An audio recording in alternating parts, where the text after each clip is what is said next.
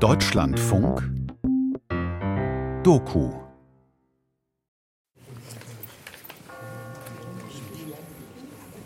Der heute in Kronberg in Hessen lebende Günter Aurich bestätigte mir neulich am Telefon, Zitat, ein viel schlimmeres Schicksal erlitten drei der vier zum Tode Verurteilten. Unser Klassenkamerad Heinz Eisfeld, unser Schulkamerad Helmut Peichert und Heinz Baumbach, der aus einem anderen Orte stammend den meisten von uns unbekannt war. Stefan Krikowski, Sprecher der Lagergemeinschaft Vorkuta, Gulag, Sowjetunion. Wir waren alle fest davon überzeugt gewesen, dass ihre Todesurteile in Haftstrafen umgewandelt werden würden aber sie kehrte nicht zurück. Bürger hat sich auch kaum was getraut, was zu sagen. Treffurt, eine Kleinstadt in Thüringen. Mit Fachwerkhäusern, Kirchtürmen und der Burg Normannstein hoch über der Stadt. Tanja war bei mir im Rathaus und erzählte mir die Geschichte ihres Großvaters, Heinz Baumbach.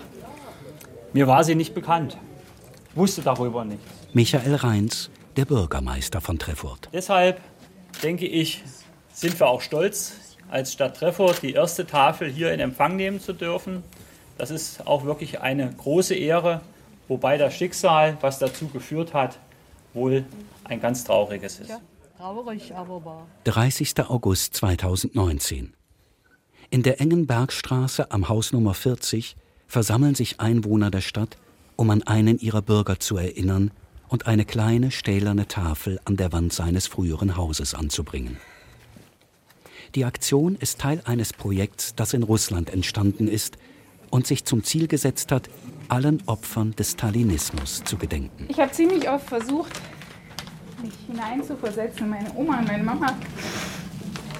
Aber ich glaube, das kann man nicht, was sie durchgemacht haben müssen. Tanja Hartmann, die Enkeltochter von Heinz Baumbach. Meine Oma war 21 Jahre alt. Allein mit Baby, mit der Angst, der Wut, der Trauer und der anhaltenden Ungewissheit, was mit ihrem Mann passiert ist.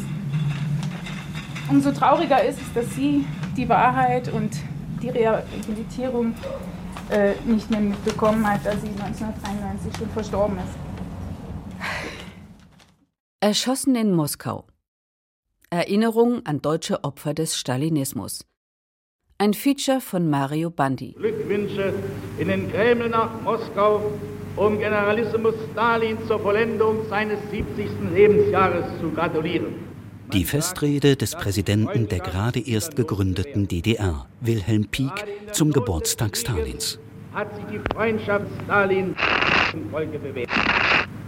Das deutsche im Umkreis von Altenburg war die Übertragung dieser Rede am Abend des 20. Dezember 1949 häufig von Störsignalen überlagert und unverständlich gemacht worden. Am Ende konnte man einen kurzen Kommentar dazu hören, der ganz sicher nicht über die DDR-Rundfunkanstalten ausgestrahlt worden war. Tatsächlich hatten Mitglieder der Gruppe von Wolfgang Ostermann, dem Lateinlehrer in der Meuselwitzer Schule, in einem waghalsigen Unternehmen einen Sender zusammengebastelt und die Rede auf diese Weise gestört. Gegen die etablierte stalinistische Gewaltherrschaft waren hier und da kleine Widerstandsgruppen entstanden, die Kontakte nach Westdeutschland suchten. Die westlichen Geheimdienste arbeiteten gegen das sowjetische MGB, das Ministerium für Staatssicherheit, und nutzten die allgemeine Not in der DDR, Geldnöte, Übersiedlungswünsche und vor allem den stummen politischen Protest. Der Kalte Krieg hatte begonnen, und er traf die junge Generation, für die schon einmal eine Welt zusammengebrochen war. Beinahe alles, woran er bisher geglaubt hatte, war falsch und unwahr gewesen. Er fühlte sich verführt und betrogen. Hans-Günther Aurich, Jahrgang 1932, in seinem autobiografischen Roman Und der Morgen leuchtet in der Ferne. Die jungen Meuselwitzer um den Lateinlehrer Ostermann sind seine Schulkameraden. Sie haben die harte Schule des Lebens in den ersten Nachkriegsjahren absolviert. Hamstern, Kohlenklau und Steine klopfen, Ähren lesen und Kartoffelstoppeln. Vor allen Dingen auch, wenn man die vielen Parolen, die überall über den Straßen hingen, las und von der Freundschaft mit der Sowjetunion, äh, da merkte man, dass das im Grunde genommen genau die gleiche Propaganda war, äh, wie das auch zuvor von den Nationalsozialisten gemacht wurde. Hans-Günther Aurich in einem Interview 2014 für die Bundesstiftung zur Aufarbeitung der SED-Diktatur. 1950 geht ihre Schulzeit zu Ende. Zwischen dem Unterricht und Klassentreffen mit Tanz und Bier beginnen die ehemaligen Pimpf- und Jungvolkführer sich Gedanken zu machen, was ihnen die Zukunft bringen würde. In Ostthüringen in Meuselwitz hieß die Stadt. Das ein kleines Städtchen war das. Da war gar nichts groß. Da war kein, weder große Kommandantur oder sonst was. Also auch keine Militäreinrichtungen, gar nichts. Das sind 70 Jahre her. Ja. Na, das war sogar in der Zeit, bevor man sich so intensiv mit Mädchen beschäftigte. Da waren 15, 16 Jahre waren wir alt, ja. Wir hatten eine Diskussionsgruppe gehabt. Einer von ihnen heißt Friede Wirth, gleichaltriger Mitschüler von Hans-Günther Aurich. Die politische Freiheit ist durchdiskutiert, ja. Diese Unfreiheit und vor allen Dingen diese Lüge, die man uns auftischte, ja. Man uns erzählt, dass wir in einer Freiheit, in einer Demokratie leben würden, ja und trotz nur unter, unter Zwang und, und Druck lebten. Es ist also so, dass der Ostermann, meine beiden Freunde, Fritz Hanisch und äh, Klaus Kilger, und mich angesprochen hat nach dem Unterricht mal und durchblicken ließ, es gäbe in Altenburg eine Widerstandsgruppe und uns quasi angeworben hat für diese Widerstandsgruppe. Das ist ein Lehrer, der dabei war, der Ostermann. Und noch zwei Mitschüler von mir. Das ist diese dumme Idee, weil ein Antifaschist ist auch ein Kommunist, ja, und dann ist ein, ein Antikommunist, der ist auch gleichzeitig ein Faschist. Ich kann mich noch genau erinnern, das, das Größte war für uns nicht die amerikanische oder die englische oder französische, sondern die neuseeländische Demokratie. Der Ostermann hat uns einzelne Fluchblätter mitgegeben und äh, hat gesagt, ihr könnt mal vorsichtig den oder jenen ansprechen. Aber jeder von uns dreien sollte nur eine Gruppe von drei Mann betreuen und die sollten dann versuchen, noch wieder weitere anzuwerben, aber sollte eben möglichst wenig untereinander voneinander wissen. Der Inhalt der Flugblätter richtete sich insbesondere gegen die Aufstellung einer einzigen Einheitsliste bei den Wahlen zum sogenannten Volkskongress gegen das Übermaß der Reparation, die von den Sowjets aus ihrer Besatzungszone herausgepresst wurden, gegen die Unterdrückung der Meinungsfreiheit und gegen den Hass und die Lüge in den Medien als Mittel des Kampfes gegen alle Gegner des Kommunismus. Also Flugblätter haben wir mal ein paar verteilt, ja, ein paar geschrieben, das war aber alles. Aber es ist keine terroristische Handlung irgendwie in irgendeiner Form durchgeführt worden, ja oder irgendein terroristischer Akt, also äh, nicht einen Stein aus der Straße rausgenommen und nichts oder irgendein äh, Nagel auf eine Schiene gelegt oder was, ist nichts geschehen. Wir haben gesprochen, man musste Widerstand leisten. Sie haben keine Ahnung, mit welchem Gegner Sie sich da anlegen. Zur selben Zeit sind bereits Millionen Sowjetbürger im Gulag verschwunden. Unter ihnen die aus Konzentrationslagern befreiten sowjetischen Kriegsgefangenen, die geretteten Zwangsarbeiter und die von den Verbündeten an Stalin ausgelieferten russischen Emigranten der 20er Jahre. Die Partei, die hat immer Recht und Genossen, es bleiben dabei. In der DDR sind rund 3000 Spitzel im Auftrag des sowjetischen Ministeriums der Staatssicherheit MGB tätig. Im März 1950 fliegt Ostermanns Gruppe Antikomintform auf. Der Lateinlehrer wird verhaftet und verschwindet hinter den Toren des Gefängnisses in der sowjetischen Militäradministration in Weimar. Am 12. Dezember 1950 wird er in Moskau erschossen. Die Schüler seiner Gruppe bleiben fürs Erste unentdeckt. Wir gehen jetzt noch mal ein Stückchen weiter. Ein paar Tage nach der Potsdamer Konferenz wurde dieses komplette Areal, also insgesamt 16 Hektar auf 100 Gebäude, beschlagnahmt und dann in einen Sitz der sowjetischen Spionageabwehr umgewandelt. Ab 1954 war das dann die dritte KGB-Hauptabteilung. Als die Villen beschlagnahmt worden sind, die Familien mussten dann von einem Tag auf den anderen einfach so ihre Wohnhäuser verlassen. Die haben dann auch keine Notunterkunft bekommen. Nur 500 Meter vom Sizilienhof entfernt, wo Stalin mit den anderen Häuptern der Siegermächte die Demokratisierung Deutschlands unterschrieben hatte, entstand eine Insel des Archipels Gulag, das Militärstädtchen Nummer 7. Also das, das sind wir gut hinterher. Das, Geschichte ist wichtig. Es war eines von tausend solcher Militärstädtchen in der DDR, aber das wichtigste und größte. Die Mitarbeiterin der Gedenk- und Begegnungsstätte Leistikow-Straße, Milene Scheuer, geht mit gut 20 Besuchern durch die Straßen der für die Potsdamer damals verbotenen Stadt. Die Straßennamen, die hatten dann alle russische Namen.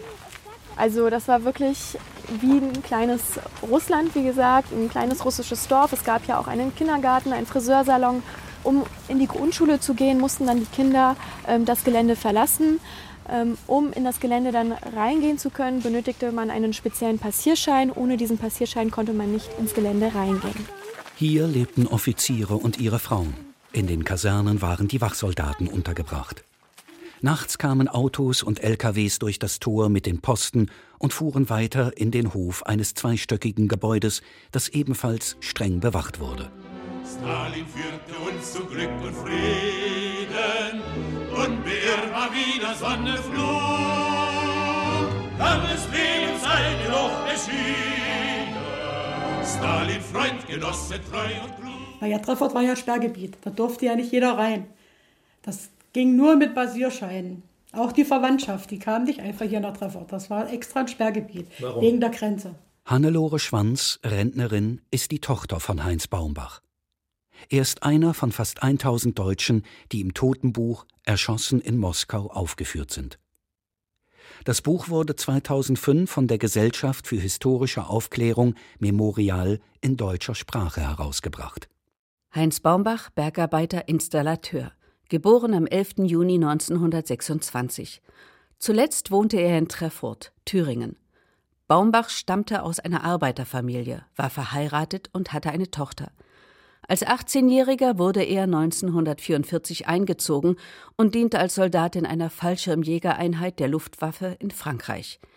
Im August desselben Jahres geriet Baumbach in US-Kriegsgefangenschaft.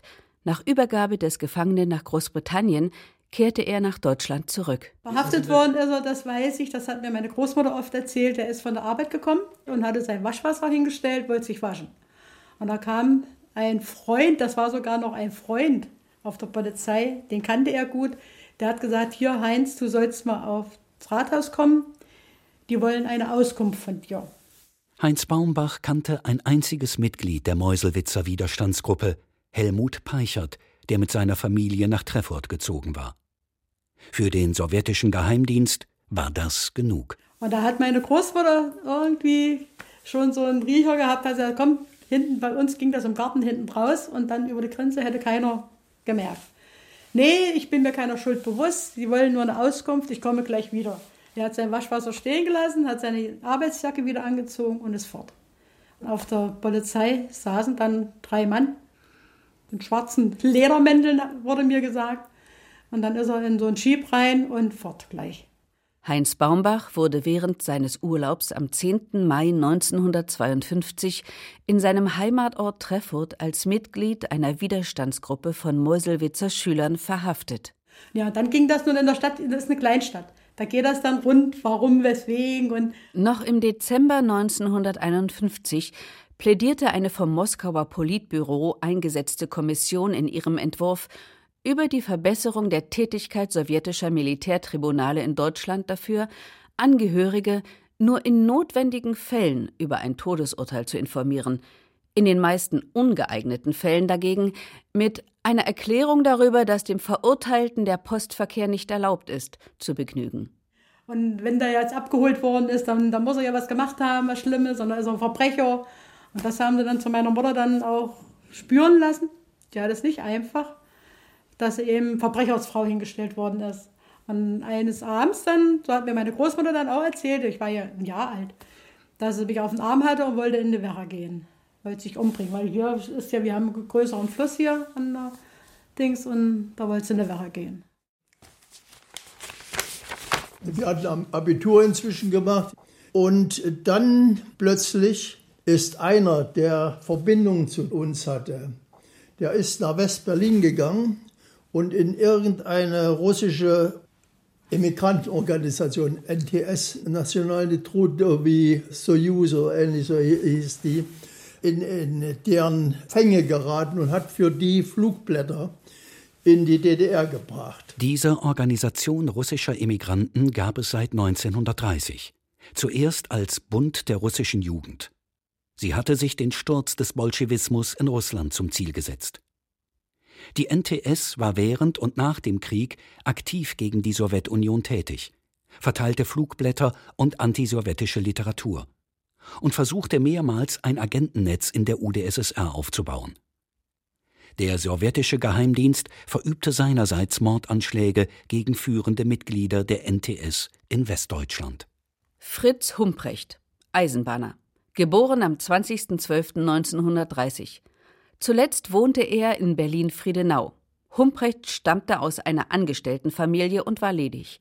Seit 1947 ein Mitglied der LDP, der Liberaldemokratischen Partei in der DDR. Humprecht wurde am 14. Februar 1952 in Ostberlin als Mitglied der Meuselwitzer Widerstandsgruppe bei der Verteilung von Flugblättern festgenommen. Und ist dabei natürlich erwischt worden und hat sein ganzes Vita geschildert, wie er dazu gekommen wäre und der und der und der, der war auch in dieser Gruppe dabei, in dieser Diskussionsgruppe.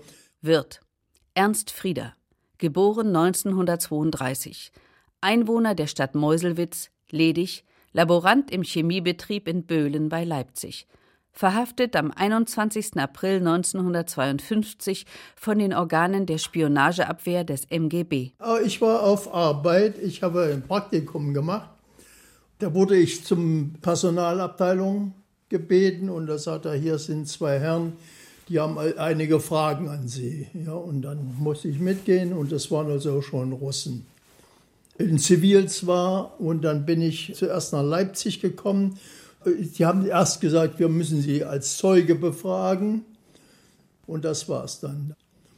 Und von Leipzig bin ich dann im Pkw zwar befördert worden, aber mit Handschellen schon nach Potsdam in die Leistikow-Straße. Und da war die ganze Untersuchungshaft dann in der Leistikow-Straße. Hans-Günther Aurich wird vier Tage später, am 25. April, in Meuselwitz verhaftet.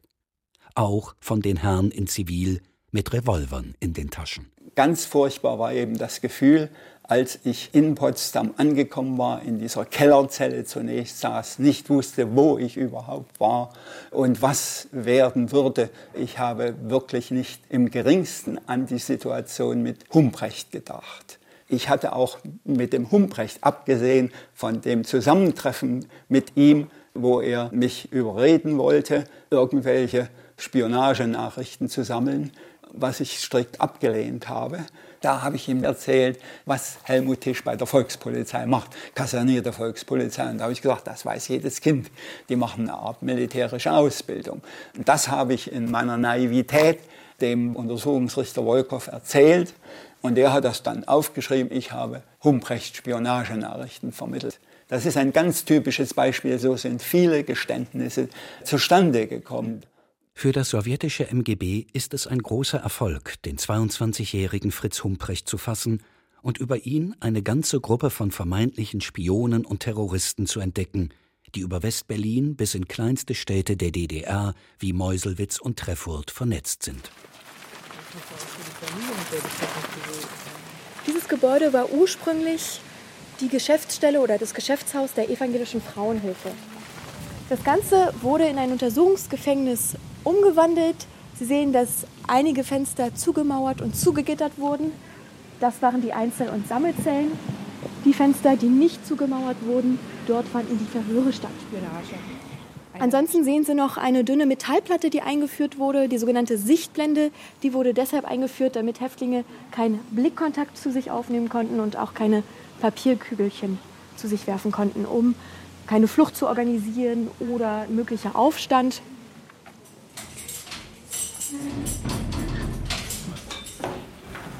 Hier wussten wir fast gar nichts. Erst als die DDR Das ehemalige Untersuchungsgefängnis Leistikow-Straße ist heute eine Gedenkstätte.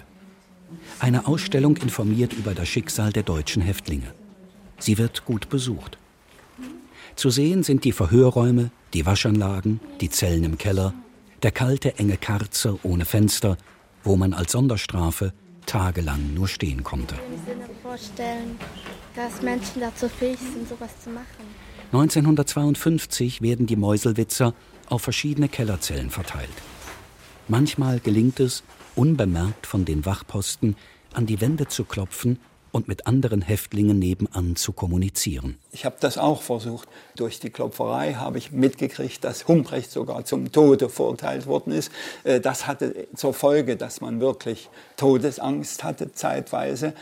Das sowjetische Militärgericht Nummer 48240 in Potsdam verurteilte Humprecht am 17. Mai 1952 wegen angeblicher Spionage und antisowjetischer Agitation zum Tode durch Erschießen. Das Präsidium des obersten Sowjets lehnte sein Gnadengesuch ab. Das Todesurteil wurde am 21. Juli 1952 in Moskau vollstreckt. Ab 2004 wurde das hier dann unter Denkmalschutz gestellt. Seit 2008 wurde die Gedenkstätte gegründet und das Ganze wurde finanziert mit Spenden, ähm, mit der heutigen evangelischen Frauenhilfe und auch die Stiftung Brandenburgischer Gedenkstätten die die Gedenkstätte Ravensbrück und Sachsenhausen betreuen, haben das hier auch nochmal alles finanziert und dann hat die ganze Aufarbeitungsgeschichte, sag ich mal, zwischen 2004 und 2008 dann wirklich begonnen. Und seit 2012 gibt es die Dauerausstellung im Gefängnis mit den ganzen Exponaten. Das ist also jetzt schon etwas aufgeschönt, also es war noch schlimmer, als es, als es jetzt aussah. Und die Verhöre waren nur nachts, also man äh, abends um elf, sowas wurde man zum Verhör geholt und blieb dann bis morgens um vier. Äh, der Vernehmungsoffizier war ein Mann und eine Frau war als Dolmetscherin dabei. Es war kein gutes Deutsch, was sie sprach. Und sie verbarg ihre Sprachschwierigkeiten äh, dadurch auch, dass sie sich ein Tuch vor den Mund hielt und nuschelte, rein nuschelte, ja. Das war einfach Terror. Auch das steht im Roman drin, dass mir der erste Untersuchungsrichter gesagt hat, wenn Sie geständig sind, dann können wir gnädig mit Ihnen umgehen. Wenn nicht, dann wir können Sie zerquetschen wie eine Laus. Das war auch eine perfekte Redewendung von ihm. Auch Heinz Baumbach wird aus Treffurt hierher gebracht. Das zeigt auch sein Häftlingsfoto mit Namensschild in den Händen, aufgenommen draußen vor der Hauswand. Das Muster auf der Wand erkennt man auf jedem Foto in den Akten der Verurteilten. Verhörprotokoll von dem Zeugen Baumbach Heinz, geführt am 11. Mai 1952, angefangen um 21.30 Uhr. Ich bekenne mich schuldig, dass ich während meiner Arbeit in Warnemünde im März 1950 eine Spionageverbindung mit dem Führer der sogenannten Freien Demokratischen Partei in Westberlin Paul Scheffler geknüpft habe. Von Scheffler habe ich eine Aufgabe bekommen, Spionageinformationen in der sowjetischen Besatzungszone zu sammeln. Außerdem habe ich die Werft und drei sowjetische Schiffe, die dort gebaut wurden, fotografiert. Diese Fotos habe ich nach West-Berlin für Scheffler gebracht. Im April 1950 habe ich in Treffurt Helmut Parchert angeworben. Er hat aktiv seinen Wunsch geäußert, mich mit Informationen über die sowjetische Panzerbrigade zu beliefern, die bei Eisenach stand. Seinerseits hatte Peichert die Absicht, eine Gruppe von jungen Menschen zusammenzubringen, um die terroristische Arbeit in der sowjetischen Okkupationszone zu führen. 1991 ist in der Russischen Föderation ein Gesetz über die Rehabilitierung von Opfern der politischen Repressalien in Kraft getreten. Seit den 90er Jahren kann man Beschlüsse über Rehabilitierungen sowie Verhörprotokolle und Gerichtsurteile aus den russischen Geheimdienstarchiven bekommen. Ich habe also einige Verhörprotokolle mir geben lassen oder besorgt und äh, da stand nicht viel drauf, das war also zwei Seiten, aber dafür war die Verhörzeit vier Stunden dann. Das Militärtribunal Nummer 48240 hat festgestellt, im Mai 1952 wurde in der Stadt Meuselwitz eine illegale antisowjetische Gruppe aufgespürt und verhaftet.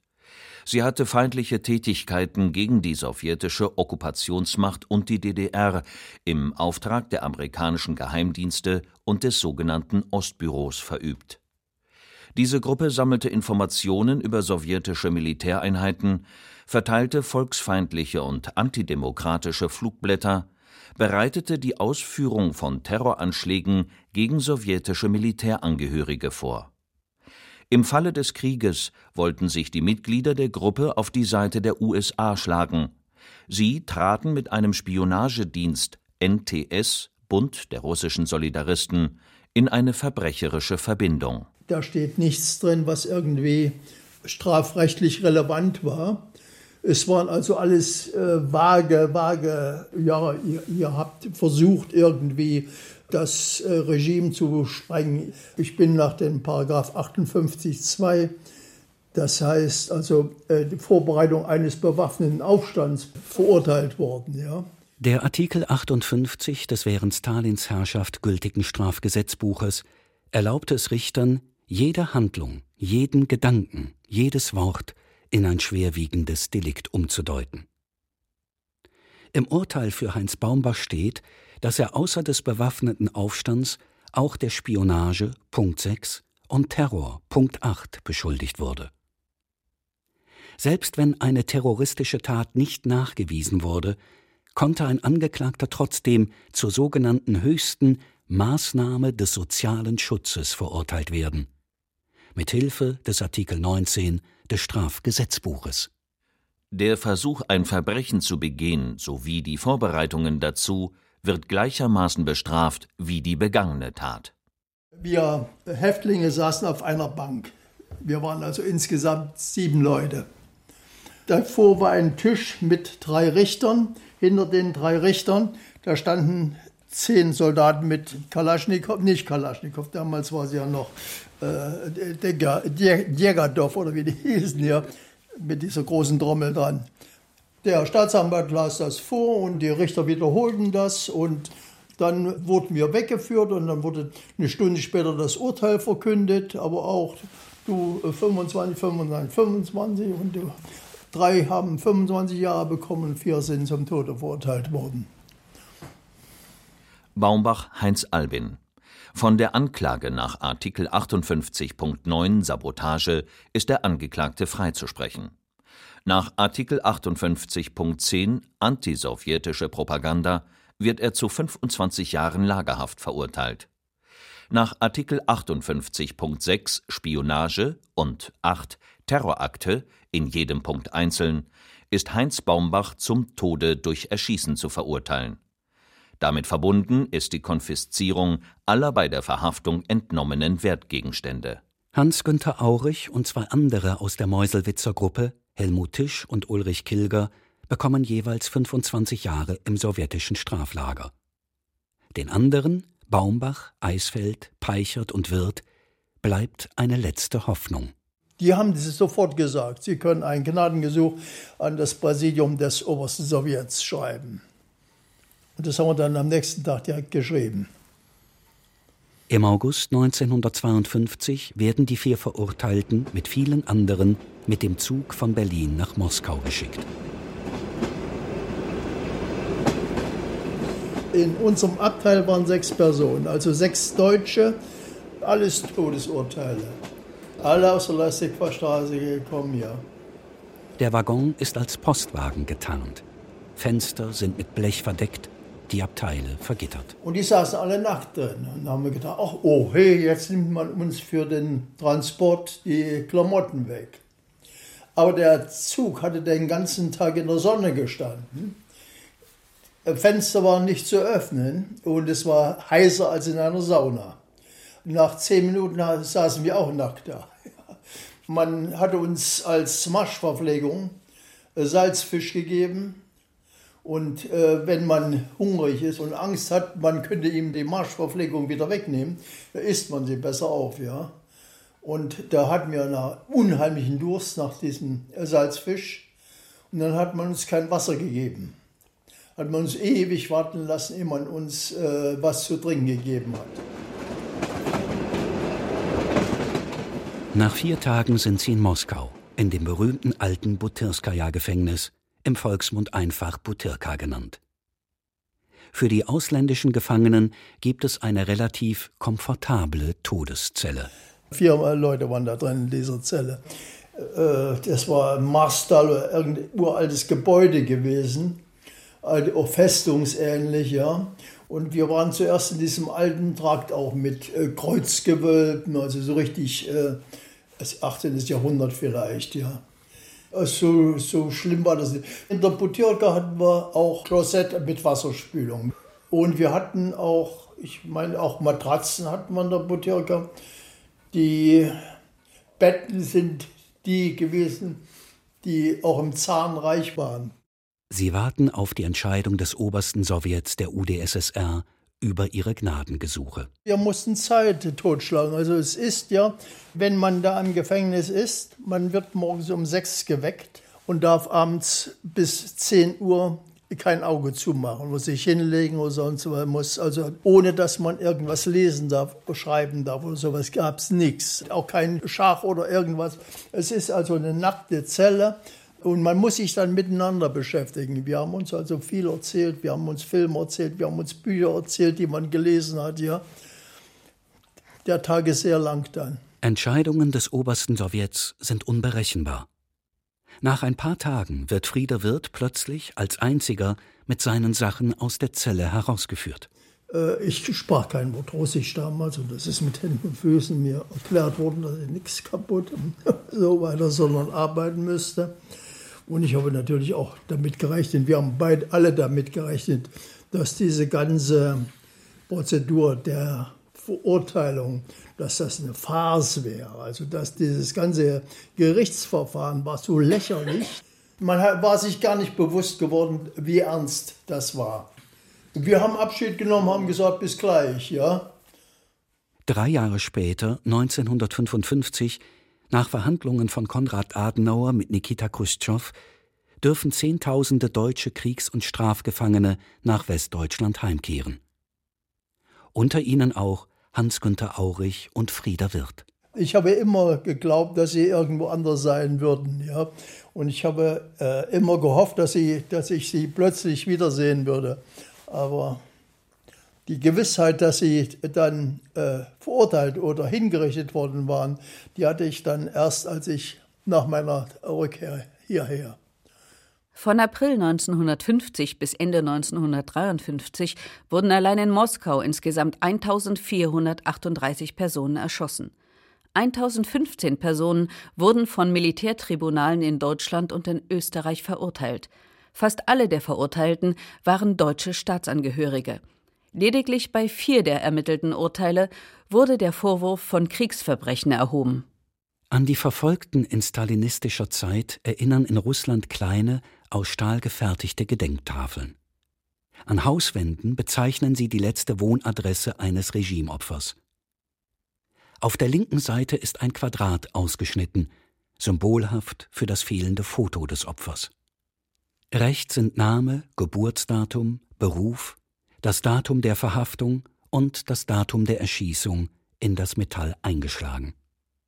Mehr als 1000 dieser postkartengroßen Gedenktafeln sind bereits in 52 russischen Städten zu finden. Мы в свое время приняли решение о том, что будет еще одна строчка. Data Rehabilitatie.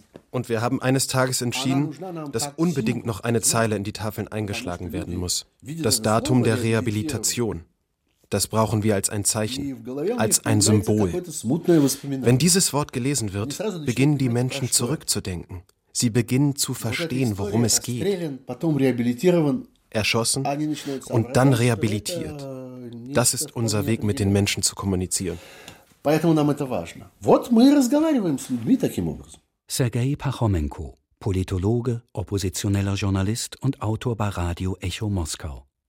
Er ist der Gründer der seit 2013 russlandweit bekannten Bürgerinitiative Die letzte Adresse, die von der Idee der deutschen Stolpersteine inspiriert wurde. Die Moskauer NGO Memorial, die Internationale Gesellschaft für Menschenrechte und Erforschung politischer Repression, ist ein weiterer Mitbegründer. Ohne die in den 90er Jahren von Memorial geleisteten Archivrecherchen über die 4,5 Millionen politisch verfolgten Menschen wäre die Realisation des Projektes nicht möglich gewesen.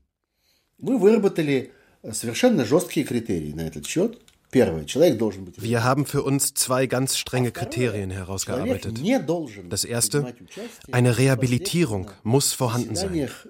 Und das zweite, dieser Mensch darf kein Mitglied der sogenannten ungesetzlichen Sonderkommissionen, Sonderräte oder Militärtribunale gewesen sein, die tausende Todesurteile unterschrieben haben. Wenn so ein Mensch dort Mitglied war, und dann während der stalinistischen Säuberung selbst zum Opfer wurde, so halten wir ihn, aufgrund von Archivdokumenten, trotzdem für einen unmittelbaren Organisator von massenpolitischen Repressalien.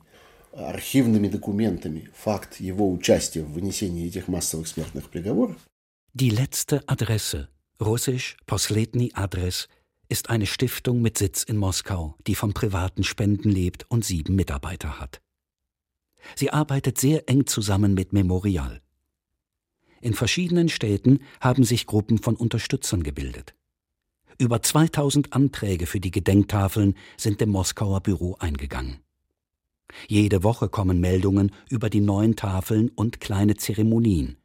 Nicht nur in Russland, sondern auch in Moldau, der Ukraine und Georgien.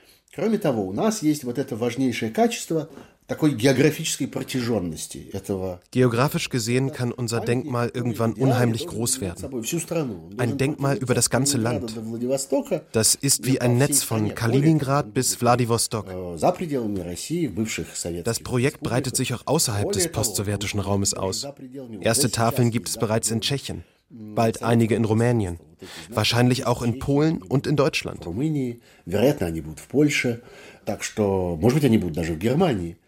Dieses Interview mit Sergei Pachomenko ist von Anfang 2018. Danach bekam er eine Nachricht von der Bundesstiftung zur Aufarbeitung der SED-Diktatur und eine Einladung nach Berlin. Am 15. Juni 2018 wurde das Projekt mit dem Karl-Wilhelm-Fricke-Preis ausgezeichnet. Dieses Projekt ist wichtig, damit so etwas nicht noch einmal geschieht. Diejenigen, die nichts über die politische Repression wissen, werden Fragen stellen, wenn sie diese Plaketten sehen. Diejenigen, die es miterleben mussten, werden sich erneut erinnern an diese Menschen. Herzlichen Glückwunsch Ihnen allen. Es bildete sich eine Arbeitsgruppe in Berlin, um Gedenktafeln auch in Deutschland anzubringen. In Russland dagegen ist die Erforschung der Geschichte des stalinistischen Terrors und das Gedenken seiner Opfer inzwischen nicht mehr erwünscht. Die Archive des Geheimdienstes FSB sind kaum noch zugänglich. Der Schaden beträgt laut dem Gerichtsurteil 83.000 Rubel, umgerechnet gut 1.000 Euro. Robert Latipow ist Leiter vom Memorial in der Stadt Perm. Zusammen mit Aktivisten der letzten Adresse bringt er im Oktober 2019 einen vergessenen Friedhof in den Wäldern des Urals in Ordnung. Dort liegen viele im sowjetischen Gulag verstorbene ausländische Zwangsaussiedler, darunter 99 Litauer alle posthum rehabilitiert. Daraufhin werden Latipows Büro und Wohnung durchsucht. FSB-Offiziere beschlagnahmen Computer und Notizbücher. Der Vorwurf illegaler Holzeinschlag. Обыски производились сотрудниками ФСБ. То есть для них это просто мелкий масштаб. Es ist die Aufgabe des FSB, des Inlandsgeheimdienstes, Fälle von Korruption mit hohen Summen, Staatsverbrechen oder ähnliches zu bekämpfen, aber nicht die Durchsuchung eines kleinen Büros wie dem unseren. Es waren sogar maskierte Kräfte des Zentrums zur Extremismusbekämpfung dabei. Was haben die bei uns verloren? Das kann nur bedeuten, sie wollen unsere Organisation und mich persönlich diskreditieren. Sie suchen auf Teufel komm raus kompromittierendes Material gegen uns, weil sie dazu eine Anweisung haben. In dem Strafverfahren wegen Holzschlag bin ich nur ein Zeuge. Aber ich sehe, dass sie mich zum Angeklagten machen sollen. статуса свидетеля превратить в статус обвиняемого. In der nordrussischen Stadt Petrosawodsk sitzt seit Dezember 2016 Juri Dmitriev in Haft, der Leiter vom Memorial in Karelien. Im Oktober 2019 wird auch sein Kollege Sergei Koltirin, Museumsdirektor in der kleinen Stadt Medwedjegorsk, verhaftet. Beide wollten in den Wäldern Kareliens einen erst kürzlich entdeckten Hinrichtungsort aus den Jahren 1938-39 erforschen. Mit etwa 10.000 Toten einer der größten aus der Zeit des Stalinismus überhaupt. Der Vorwurf der Staatsanwaltschaft gegen beide Pädophilie. Wenig später kommt ein Fernsehteam des Senders REN-TV aus Moskau nach Perm eingeflogen und drängt Robert Latipow zu einem Interview. Angeblich werde nun auch gegen ihn wegen Pädophilie ermittelt. Um seiner Verhaftung zu entgehen, flieht Robert Latipow nach Deutschland. Niemand weiß, wie es weitergeht.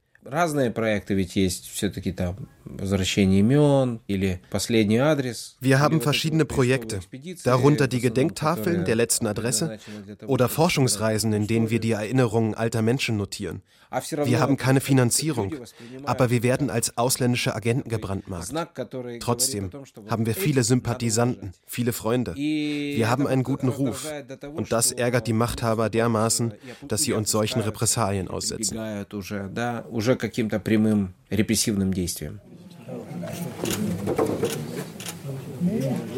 Ende August 2019. Die erste Gedenktafel in Deutschland wird angebracht für Heinz Baumbach. noch ein Schulkind, wo der mir das wunderschöne Kettchen da mitgebracht hat. War mein Cousin. Ja, das war so ein lieber Mensch. Es ist fast unmöglich, den genauen Bestattungsort derjenigen Menschen zu kennen, die in Verbannung oder Gefängnis und Lagerhaft erschossen oder auf andere Weise getötet wurden. Daher ist die Tafel des Projekts Die letzte Adresse oft die einzige Möglichkeit, den Beginn des Weges anzuzeigen, den ein unschuldiger und ohnehin bereits unfreier Mensch zu gehen gezwungen war und auf dem er nie zurückgekehrt ist. Ich hoffe sehr, dass sich das Projekt Die letzte Adresse in Deutschland etablieren und entwickelt wird und so auch hier die historische Gerechtigkeit wiedergestellt wird, indem das Gedenken an die unschuldigen Opfer der Sowjetmacht bewahrt wird.